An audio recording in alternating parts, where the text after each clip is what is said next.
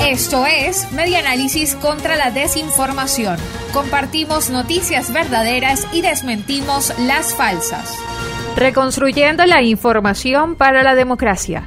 Siria, Venezuela y Afganistán, los países con mayor número de migrantes en el mundo. Un último informe de la Organización de Estados Americanos OEA señalaba que Siria es el país que registra la peor crisis migratoria en el mundo, con un éxodo de 6.7 millones de personas.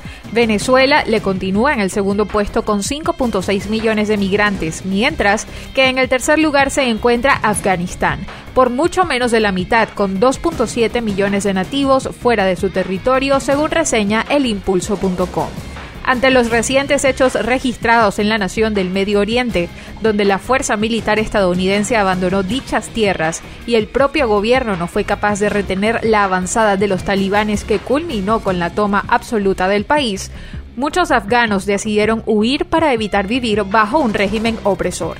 En ese sentido, el comisionado de la Secretaría General de la OEA para la crisis de migrantes y refugiados venezolanos, David Smolansky, no dudó que en un nuevo informe puedan incrementar considerablemente las cifras de refugiados afganos. Esto fue Media Análisis contra la Desinformación.